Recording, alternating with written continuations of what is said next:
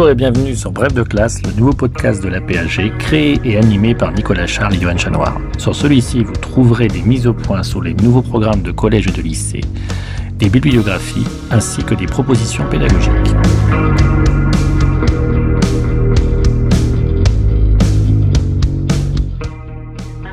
Bref de classe, c'est aussi la possibilité à chaque émission d'écouter ou de podcaster à part la partie pédagogique où un spécialiste vient présenter un document et un personnage que vous pourrez réutiliser dans vos classes.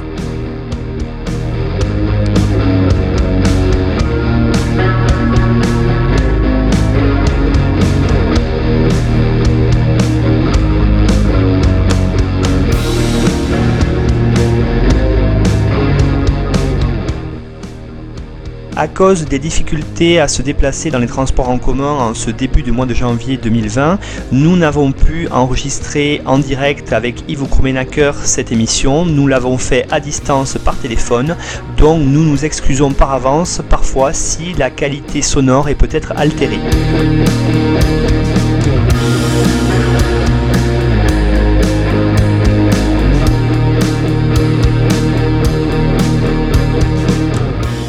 Yves Krumenacker, on se retrouve dans la deuxième partie de l'émission où, euh, comme il est de tradition maintenant, vous allez nous présenter un personnage emblématique des réformes, plus en détail en tout cas, et vous allez ensuite nous présenter un document que les collègues du secondaire pourront travailler avec leurs élèves. Alors, euh, de qui allez-vous nous parler, Yves Krumenacker Alors, s'agissant des réformes, je vais aller au plus simple. On va parler de Martin Luther.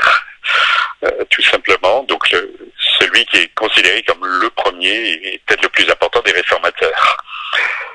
Euh, le Martin Luther, euh, donc c'est donc on, se situe en Saxe. Hein, il est il est né en, en 1483. On l'a souvent présenté comme étant d'une famille modeste. En fait, son père est entrepreneur de mine. Euh, la famille de sa mère est, plutôt bien représentée dans la moyenne bourgeoisie de Saxe. Hein, donc c'est quelqu'un qui n'est quand même pas des, milieux les, les, plus populaires.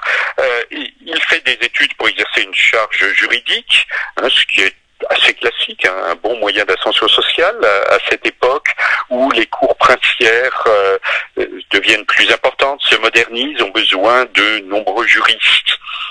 Il fait des études dans les villes voisines, hein, Mansfeld, Magdebourg, Eisenach. Euh, il entre en 1501 à l'université d'Erfurt pour faire des études de droit, justement. Et c'est là que se produit un, événement important, imprévu, euh, qui va être rapporté par lui plus tard, euh, qui a été quelquefois mis en doute, mais qui est assez probable, euh, au moins dans, dans ses grandes lignes. Euh, il euh, rentre chez lui pour les vacances et quand il revient à Erfurt, il est pris dans un orage, il manque d'être frappé par la foudre.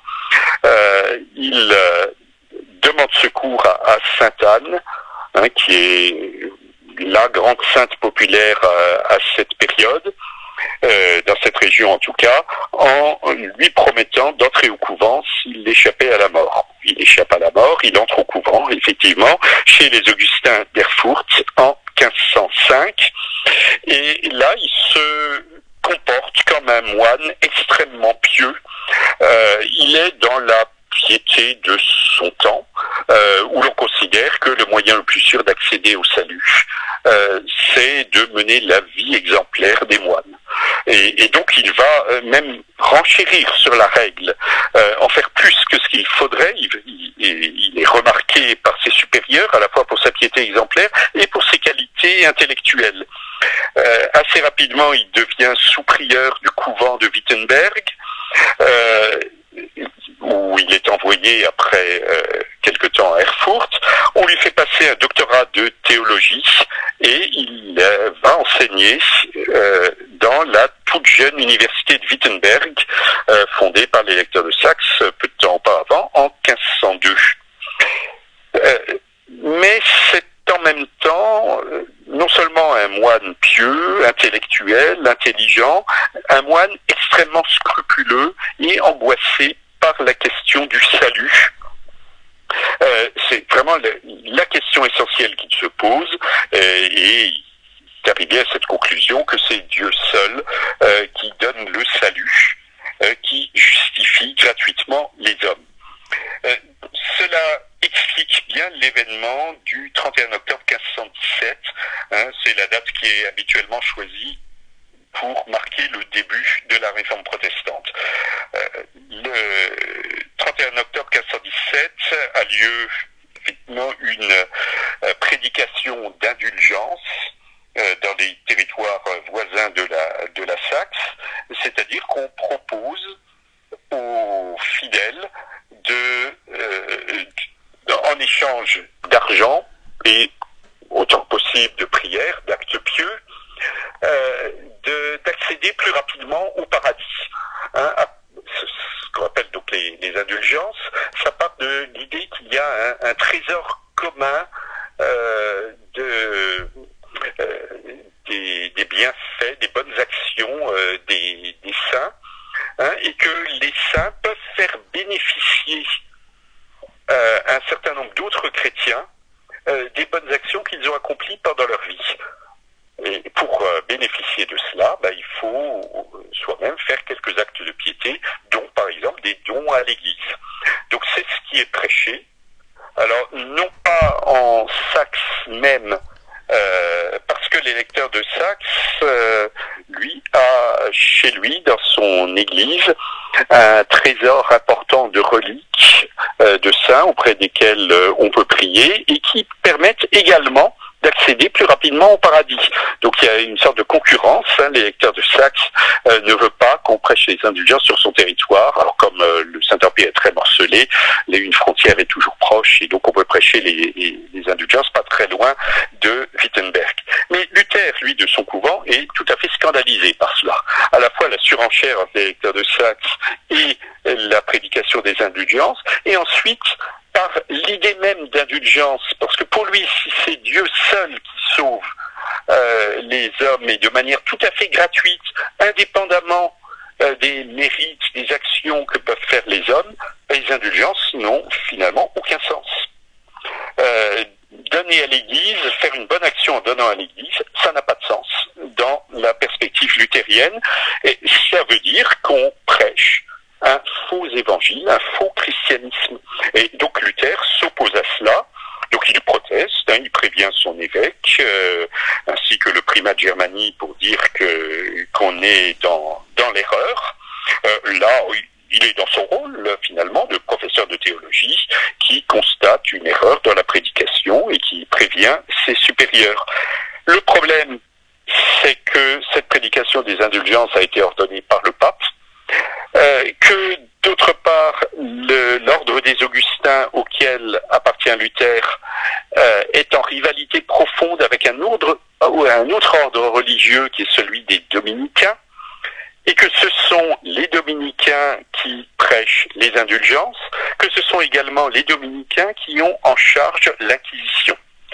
Donc les dominicains mènent la charge contre Luther en considérant que finalement c'est peut-être un bon moyen d'attaquer euh, cet ordre concurrent, que c'est peut-être aussi un bon moyen euh, d'attaquer les courants humanistes. Luther est un peu assimilé aux humanistes à force de se référer constamment à la Bible. Et euh, les dominicains, au contraire, tiennent à la théologie médiévale, à celle de, saint Thomas. Donc Luther sert un peu de, bouc émissaire.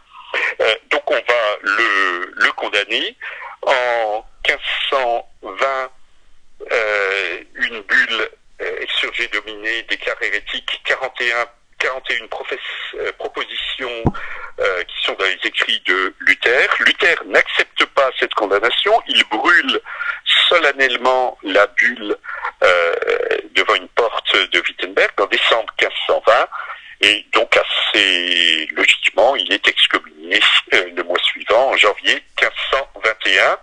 Quelques mois plus tard, au mois de mai, euh, la diète de Worms qui rassemble euh, donc les différents seigneurs de l'Empire mettent Luther au banc de l'Empire, c'est-à-dire qu'il est hors la loi.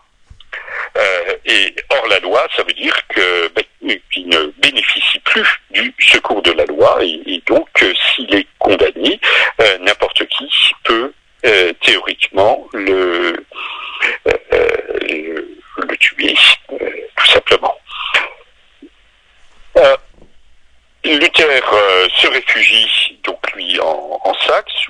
il est à l'abri en réalité, puisqu'il est protégé par son prince. Euh, c'est là, pendant quelques années, qu'il va développer sa pensée, publier énormément d'ouvrages. En 1525, il rompt définitivement avec son passé, euh, en, d'une part en se mariant, euh, alors qu'il est moine, avec une ancienne religieuse, Catherine de Bora, également en il va rompre avec la pensée humaniste en s'opposant à celui qu'on considère comme le prince des, des humanistes, Erasme, sur la question de la liberté humaine, libre arbitre défendu par Erasme, ou au contraire négation du libre arbitre parce que c'est Dieu seul euh, qui décide, euh, qui est la position de Luther. Alors par la suite, Luther va organiser l'église de Wittenberg, puis l'église de Saxe. Il va beaucoup prêcher, dialoguer, polémiquer, écrire énormément, hein, comme euh, on, a pu le voir. Son œuvre essentielle, c'est la traduction de la Bible, 1534. Euh, donc quelqu'un qui va marquer énormément l'Église de Saxe, de manière aussi un peu controversée aussi, puisqu'au fur et à mesure que le temps passe, il devient de plus en plus irritable, passionné, quelquefois violent. Euh, il est très hostile aux Turcs, très hostile aux Juifs. C'est quelque chose qui est aujourd'hui un peu difficile à entendre. Euh, très hostile aux, catholiques, aux, partisans de, euh, du pape en tout cas, mais aussi aux autres réformateurs qui peuvent contester son autorité. Et en même temps, ce personnage-là que je viens de présenter de manière finalement peu sympathique, euh, et quelqu'un qui euh, se manifeste par une très grande générosité, par une très grande attention aux autres, qui cherche à réconcilier euh, tout le monde dans, dans son entourage. C'est ce personnage très contrasté et très important qui meurt en 1546, le 18 février 1546, persuadé de n'avoir prêché que le Christ mais en même temps euh, craignant d'avoir échoué à réformer la chrétienté. il se rend bien compte que finalement tout l'empire euh, n'a pas n'a pas suivi sa réforme et, au contraire est peut-être encore plus divisé qu'auparavant. Bien Yves Krumenacker, merci pour ce beau portrait de, Luther, de ce personnage essentiel euh, dans l'apparition euh, des réformes euh, dans le monde germanique au départ, puis par extension à l'Europe entière. Alors maintenant, est-ce que vous pourriez nous présenter un document que les enseignants du secondaire pourraient réutiliser dans leur classe autour de la notion des réformes religieuses? Oui, alors je vais vous présenter un, tableau euh, qu'on trouve à Wittenberg. Hein, on est vraiment au centre de la réforme luthérienne. Euh, c'est la prédelle du retable de l'église paroissiale de Wittenberg.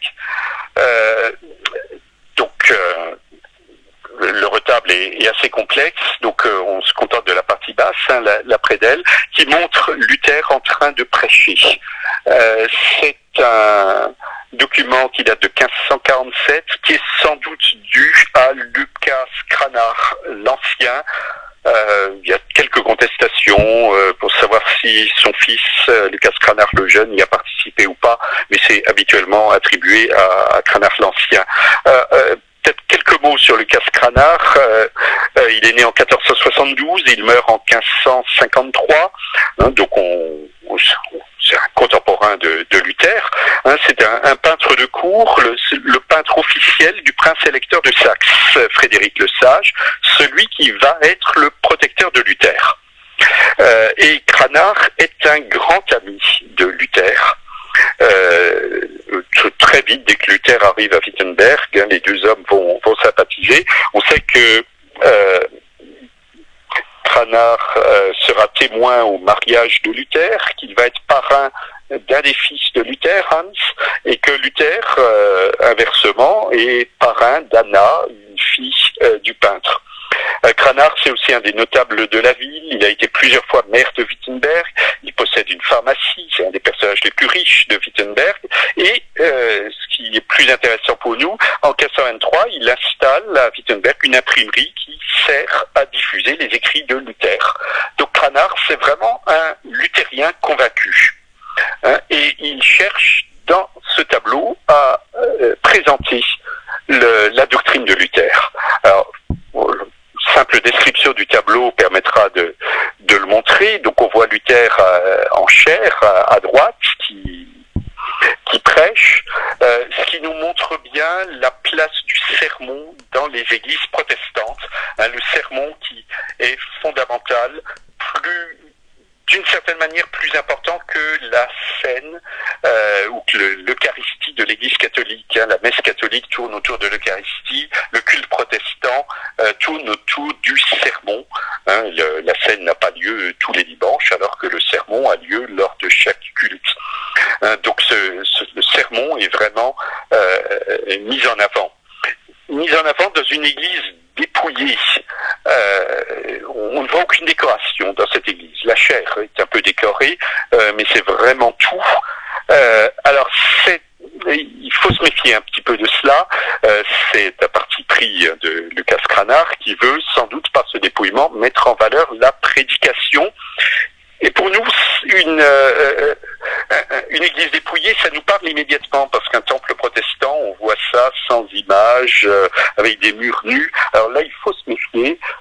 c'est une image très déformée que l'on a. les églises luthériennes, en réalité, ne sont pas dépouillées du tout. Hein, il n'y a pas eu de d'iconoclasme ou quasiment pas dans les églises luthériennes. C'est l'iconoclasme, c'est vraiment euh, calviniste. C'est dans le calvinisme qu'on blanchit les murs d'église à la chaux, qu'on bannit les, les images. Euh, les églises luthériennes sont très richement ornées. C'est pas les mêmes ornements que dans les églises catholiques, mais l'ornement est très fort. Donc là, on a un effet euh, provoqué par Cranach, mais qui correspond pas à la réalité des églises luthériennes.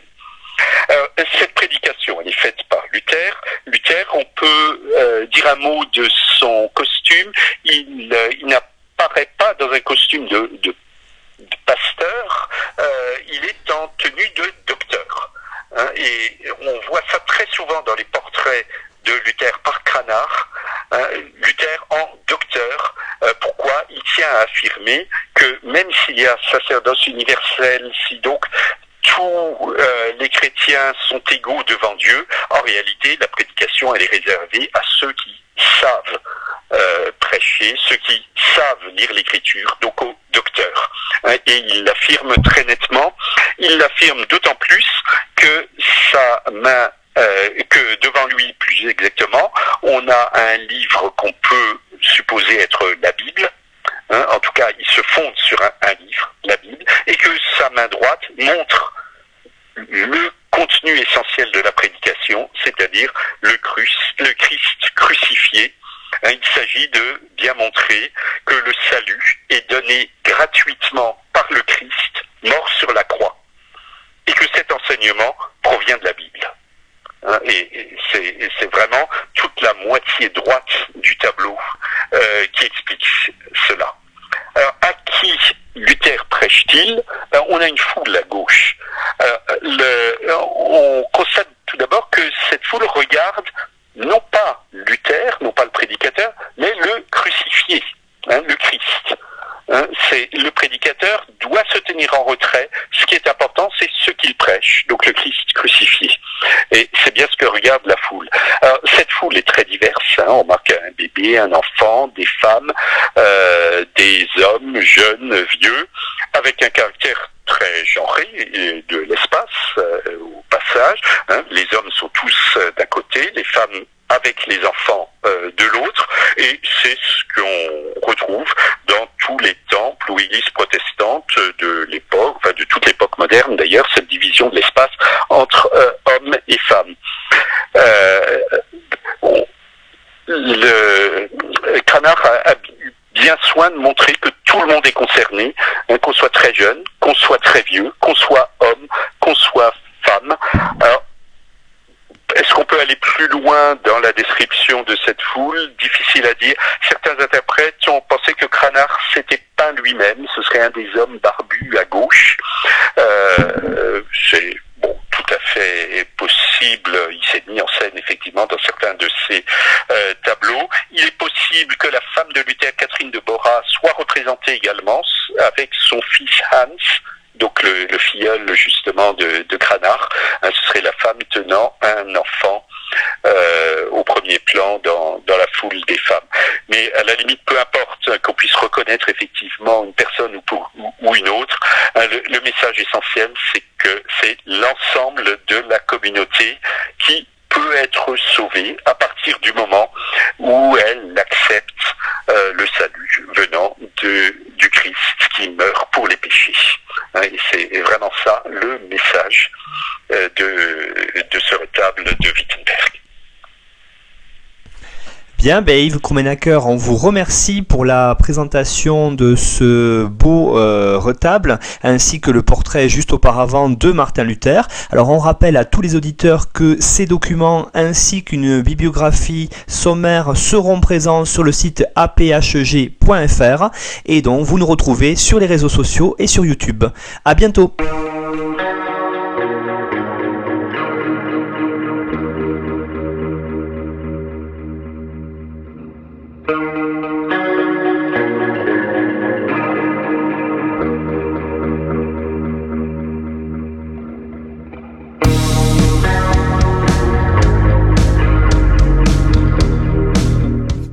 Sur Twitter, at brefclasse.